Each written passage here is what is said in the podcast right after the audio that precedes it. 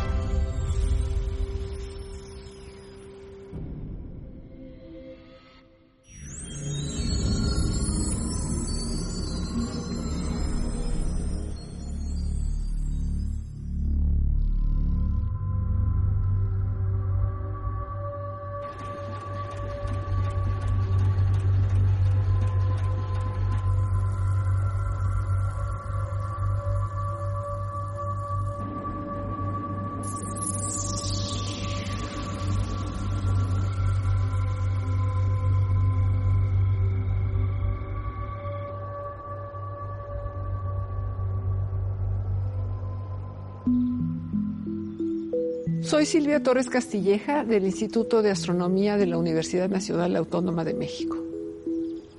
Irene Cruz González, investigadora del Instituto de Astronomía de la UNAM.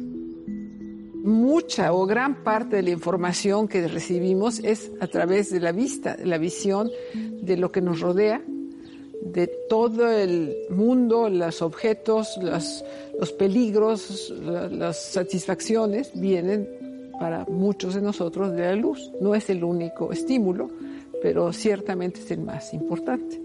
El Sol, que es bueno la estrella más cercana a nosotros, es de hecho nuestro sistema solar eh, depende crucialmente y la vida en el planeta depende crucialmente de, la luz del Sol. entonces, pues sí, efectivamente no solo en lo cotidiano, sino también lo que hemos creado a través de instrumentos.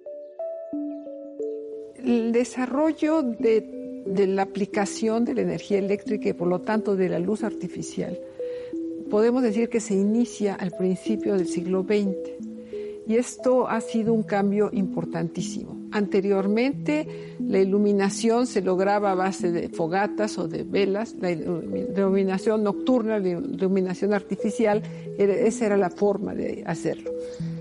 Con la energía eléctrica entra todo el sistema de focos, de bombillas, etcétera, y esto cambió completamente la, la visión y la conducta humana. Anteriormente eh, la noche se aplicaba más a las actividades de sueño y otras actividades de ese estilo y actualmente ya con la oportunidad que tenemos de tener luz a cualquier hora disponible, entonces se ha modificado tremendamente la conducta de los seres humanos.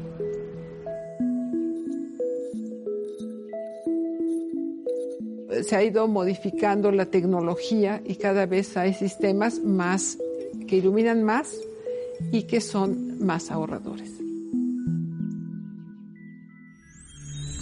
Y entre tanta luz artificial, muchas veces innecesaria, dejamos de mirar al cielo. Olvidamos que es ahí donde hemos encontrado infinidad de respuestas para explicar nuestra presencia en este planeta Tierra. Ha sido gracias a la ciencia, gracias a la astronomía y a la luz del universo, que sabemos más de nosotros mismos.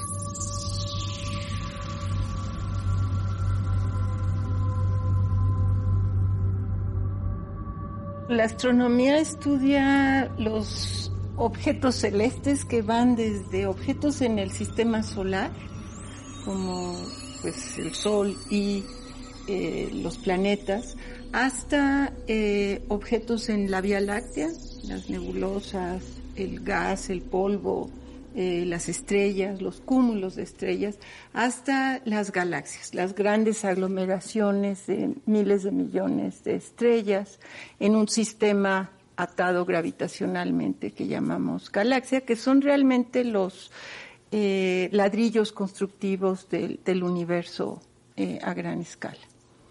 Entonces, ¿qué estamos diciendo? Que estudia todo lo que está fuera de nuestro planeta.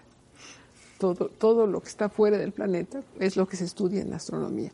Y cada uno de los astrónomos se dedica a cierto tipo de objetos, porque hay una variedad inmensa de objetos, de estrellas, hay muchísimas, hay unas que son variables, unas que son calientes, otras que son frías, unas que son jóvenes, otras que son viejas, eh, eh, unas están aglomeradas, otras están aisladas. Entonces cada, cada quien tiene su especialidad, otros a grupos, su pasión, exactamente. Otros a grupos de estrellas, a grupos de galaxias, a las galaxias más eh, brillantes, otros a las galaxias más débiles, porque cada uno de nosotros estamos tratando de ampliar el conocimiento de lo que ya se sabe, entonces queremos que se sepa más. Y hay los que manejan o estudian el universo en su conjunto. Entonces, todo este conglomerado de estudiosos es lo que nos ha llevado a conocer, a, hacer la imagen de lo que conocemos ahorita del universo, del espacio. Una de nuestras herramientas fundamentales son los telescopios. Eh, hay telescopios de todo tipo, ¿sí? Para cubrir todas las longitudes de onda del espectro electromagnético. Eh, y hay telescopios en tierra y hay telescopios también espaciales. Las radiofrecuencias, que son las ondas más, más grandes, esas eh, pueden estudiarse desde tierra, desde estas grandes antenas que son las receptoras de estas, de estas ondas eh, electromagnéticas.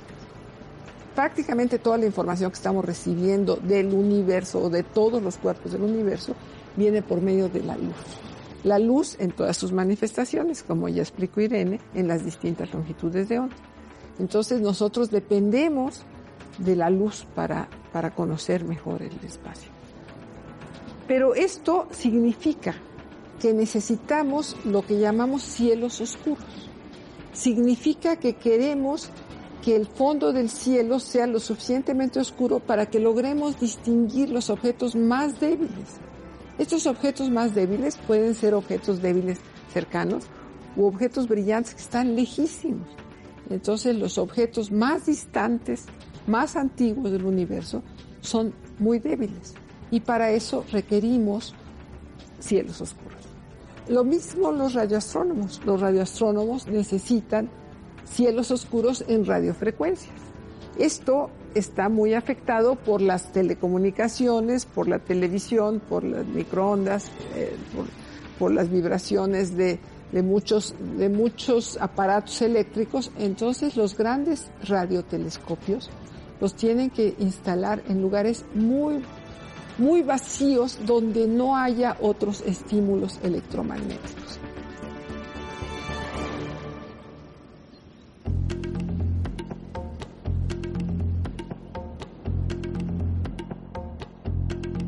Yo soy David Hughes, el director del Gran Telescopio Milimétrico Afonso Serrano.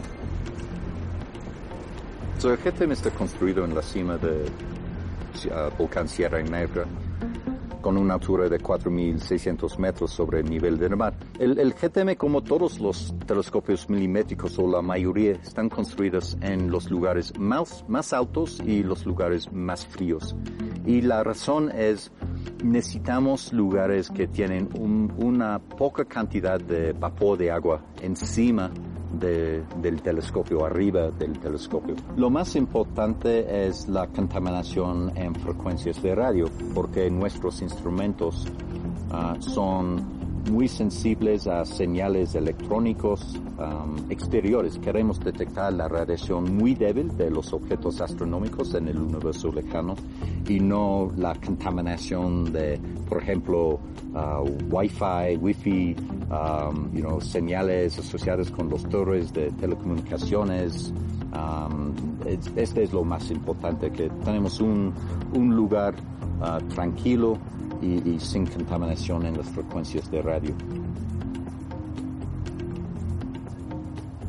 El objetivo principal de este experimento es para hacer por la primera vez una imagen de un agujero negro supermasivo y confirmar la predicción matemática um, de la ley de relatividad general que existen los agujeros negros. No sabemos qué vamos a ver en el universo que es, que es nuevo Um, que es un resultado original, que es un resultado con impacto. Este es, este es el punto de la investigación. Um, pero en general, con una infraestructura científica tan grande y una mejora en el desempeño de este telescopio en comparación con otros telescopios milimétricos más pequeños, tendremos muchas oportunidades de mejorar uh, los estudios y las investigaciones sobre la Um, la naturaleza del universo y nuestro entendimiento de los orígenes del universo y su evolución uh, durante los últimos miles de millones de, de años. La astronomía siempre ha sido una parte importante de nuestra cultura y México siempre ha destacado por sus observaciones astronómicas y nuestros grandes astrónomos. Ya nuestros antepasados observaban el cielo y crearon mapas y calendarios extremadamente precisos.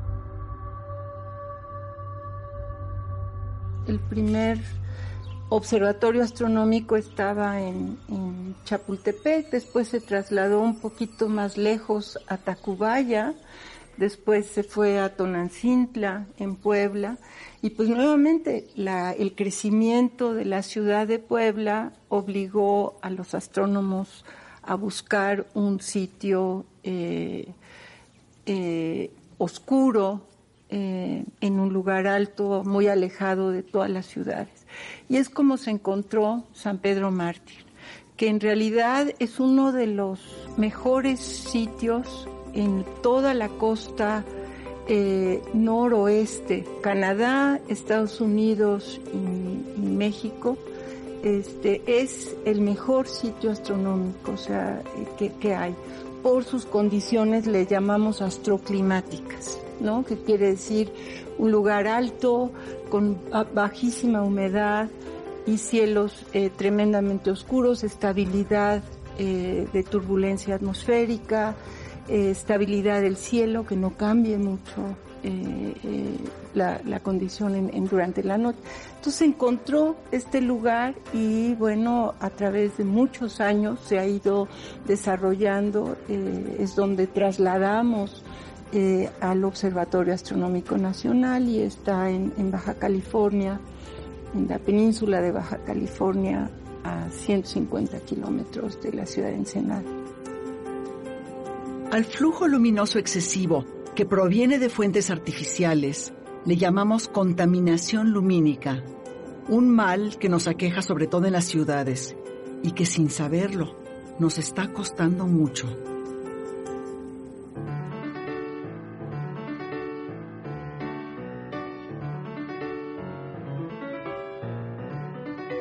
Mi nombre es William Lee, soy investigador en el Instituto de Astronomía de la UNAM.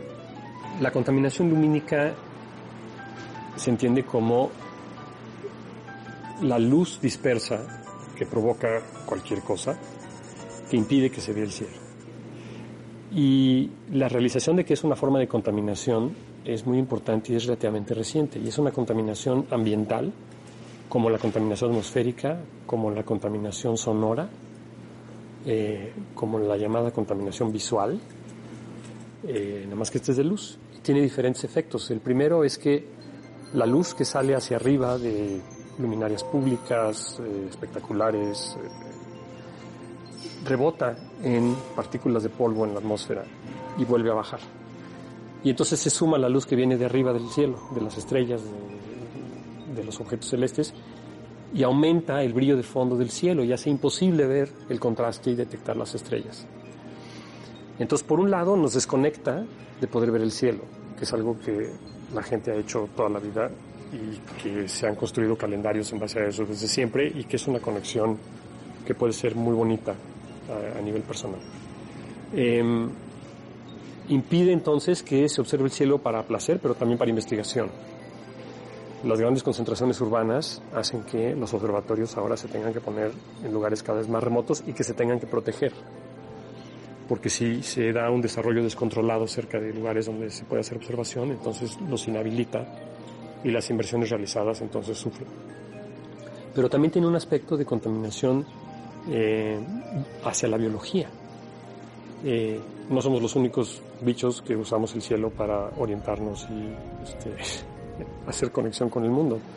Aves migratorias, eh, insectos, tortugas que vienen a, anidar en las playas. Los animales usan los ciclos de día y de noche para una serie de funciones biológicas muy, muy importantes. Y perturbar eso con contaminación lumínica también les afecta. Entonces se vuelve un asunto mucho más importante de preservación ambiental y ecológica, donde nosotros estamos incluidos, pero no es nada más para asuntos de observación atmosférica y del cielo. Yo soy José Franco, eh, soy investigador del Instituto de Astronomía. La contaminación lumínica también tiene un efecto importante en la economía de los municipios. Entonces hay toda una serie de cuestiones que pasan por la contaminación lumínica de las cuales no siempre estamos muy muy claros. El impacto económico es fácil de visualizar. Cuando vemos la Tierra de noche desde el cielo, eh, vemos que está iluminadas todos los centros urbanos, se ven muy, muy claramente desde los aviones o desde los satélites. Se ve muy, muy claramente dónde están las grandes concentraciones humanas en todo el mundo. Esa luz que se va para el cielo es luz que no ilumina el suelo y es una luz desperdiciada. Y la cantidad de dinero que todos los municipios están desperdiciando simple y sencillamente por iluminar el cielo, pues tiene un impacto fuerte en la economía de todos los países. Una cosa es iluminar en los en una esfera, ¿no? Y otra cosa es iluminar en un pequeño cono hacia abajo, donde todo lo demás se desperdicia, ¿no? Todo lo que está fuera de, de un pequeño cono este, se, desperdicia. Entonces, no solo podemos ahorrar enormes cantidades de, de dinero al no desperdiciar toda esta radiación, sino que también podemos cuidar la oscuridad del cielo. Para preservar las condiciones ideales de observación astronómica y los cielos lo más oscuros posible, alrededor de los observatorios más importantes del mundo se han promovido leyes para prevenir y regular la contaminación lumínica. Bueno, la ley del cielo eh, es el nombre coloquial que le damos a una, una ley que existe en México, en Baja California. Es el único estado de la República que tiene una legislación a nivel estatal para esto. Eh, es una ley para reglamentar eh, la iluminación pública para prevenir la contaminación lumínica. Es un nombre muy largo, los astrónomos le decimos la ley del cielo. Em, y tiene también, de hecho empezó como reglamentos municipales eh, como un reglamento municipal en, Ensenada, en Baja California, y después se convirtió en ley estatal. Y también hay un reglamento municipal en Mexicali. ¿Qué tal? Soy Fernando Ávila Castro, soy el responsable de la Oficina de la Ley del Cielo. Nos encontramos en el Instituto de Astronomía de la UNAM, sede Ensenada. Aquí es donde se opera el Observatorio Astronómico Nacional, ubicado en la Sierra de San Pedro Mártir. Eh, la ley del cielo es la manera como se le conoce popularmente a una serie de reglamentos municipales y leyes estatales. En el caso de Ensenada es el Reglamento Municipal para la Prevención de la Contaminación Lumínica. Pues bueno, el nombre más corto que se le da en los medios, que se le da en las charlas al público en general, pues es la ley del cielo. En el caso de Ensenada, este reglamento se aprueba en el 2006. A partir de ahí, en el 2010, entra la Ley Estatal de Protección del Ambiente, lo cual nos permite que en el 2011 se apruebe un reglamento municipal en la ciudad de Mexicali. Todo este conjunto se le llama precisamente la ley del cielo. Hay ciertas situaciones que estos reglamentos y leyes estatales no contemplan, por lo cual desde hace un par de años estamos trabajando, ya está una iniciativa en la Cámara de Diputados para modificar la Ley Federal de Protección al Ambiente e incluir el tema de la contaminación lumínica.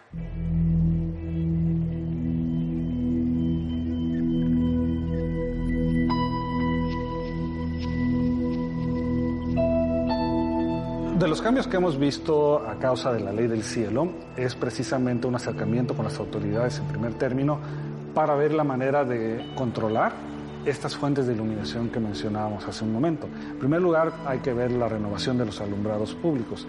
Tradicionalmente en las ciudades tenemos luminarias con lámparas de vapor de sodio alta presión, esta luz amarilla, donde tú puedes ver el bulbo de luz, el cual es una fuente de contaminación lumínica porque emiten entre el 10 y el 20% de luz hacia arriba. Y ese 10-20% de luz que va hacia arriba en realidad no tienes ningún beneficio porque tú quieres la luz a nivel de la calle para poder manejar, para poder caminar de manera segura. La luz que va hacia arriba es un costo para el municipio, está pagando por un recurso del cual no obtiene ningún beneficio. Es análogo a tener una fuga de agua en nuestra red de, de agua potable. Entonces, para eso los municipios se ven interesados en que podamos proponer soluciones tecnológicas que les permita a ellos tener un alumbrado público eficiente.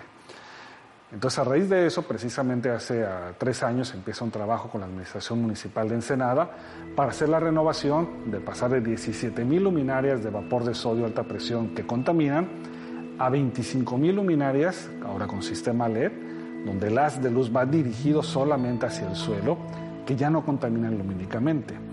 Esto ha tenido además el beneficio de que para el municipio ha sido un ahorro considerable de energía, aproximadamente entre el 40 y el 50% de ahorro de consumo, pero además la iluminación ha mejorado en calidad para la ciudadanía. Si bien la ley del cielo ha sido bastante efectiva, aunque un poco lenta aquí en el estado de Baja California, hay que ser este, sinceros y dar crédito a quien se lo merece. Este reglamento viene en parte por situaciones similares que se han dado en lugares donde hay otros observatorios, como en Arizona, en Chile, en Hawái. Uno de los casos más famosos es el estado de Arizona, en Estados Unidos, donde está el Observatorio Nacional de Kitt Peak, y han tenido ellos una gran historia en la protección de su cielo oscuro. Si bien nosotros apenas llevamos 11 años, bueno, ya casi 12, pues Arizona tiene más de 20 años trabajando el tema. Eh, Tucson ha sido notablemente una ciudad oscura en el sentido de que protege adecuadamente el cielo de Kitt Peak es eh, muy notorio como mucha gente que visita por primera vez la ciudad de Tucson, que se acerca en avión y ve una ciudad bastante oscura, pero se impresiona que una vez que están a nivel de calle, la iluminación es la adecuada. Entonces sí, es uno, sí han sido reglamentos muy similares con la misma meta en diferentes países y que sí han tenido resultados. Y eso también nos ha impulsado a nosotros en tener estos acercamientos locales y que vean que efectivamente sí se va a cumplir lo que ofrecemos.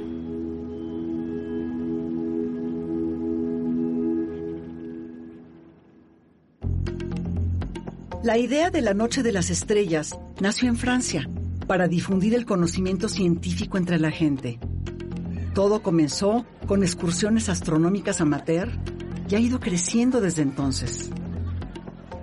La Noche de las Estrellas la iniciamos aquí en México eh, junto con el Año Internacional de la Astronomía. En 2009 fue declarado el Año Internacional de la Astronomía y el primer evento que hicimos fue una Noche de las Estrellas. La Noche de las Estrellas es una actividad que se inició en 2008 preparándonos para el Año Internacional de la Astronomía. En la Noche de las Estrellas no es solamente mirar por el telescopio, eso dependemos de muchos aficionados que nos aportan sus telescopios, sino que también tiene mucho que ver con eh, enseñar otros aspectos de la astronomía. Buscamos una variedad de actividades que les puedan interesar a los niños, a los jóvenes y a las personas mayores.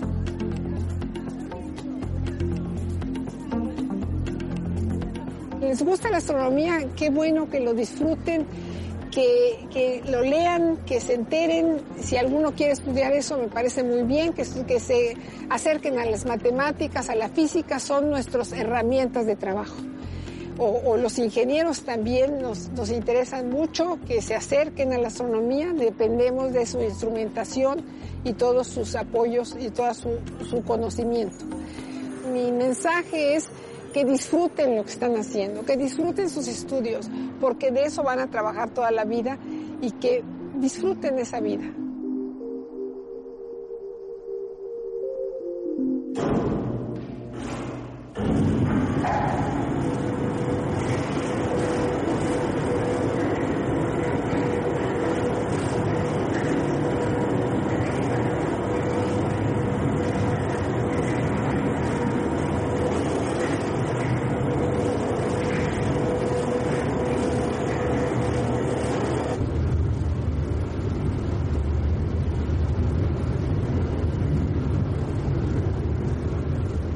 La contaminación lumínica nos afecta a todos de maneras que todavía no terminamos de comprender del todo.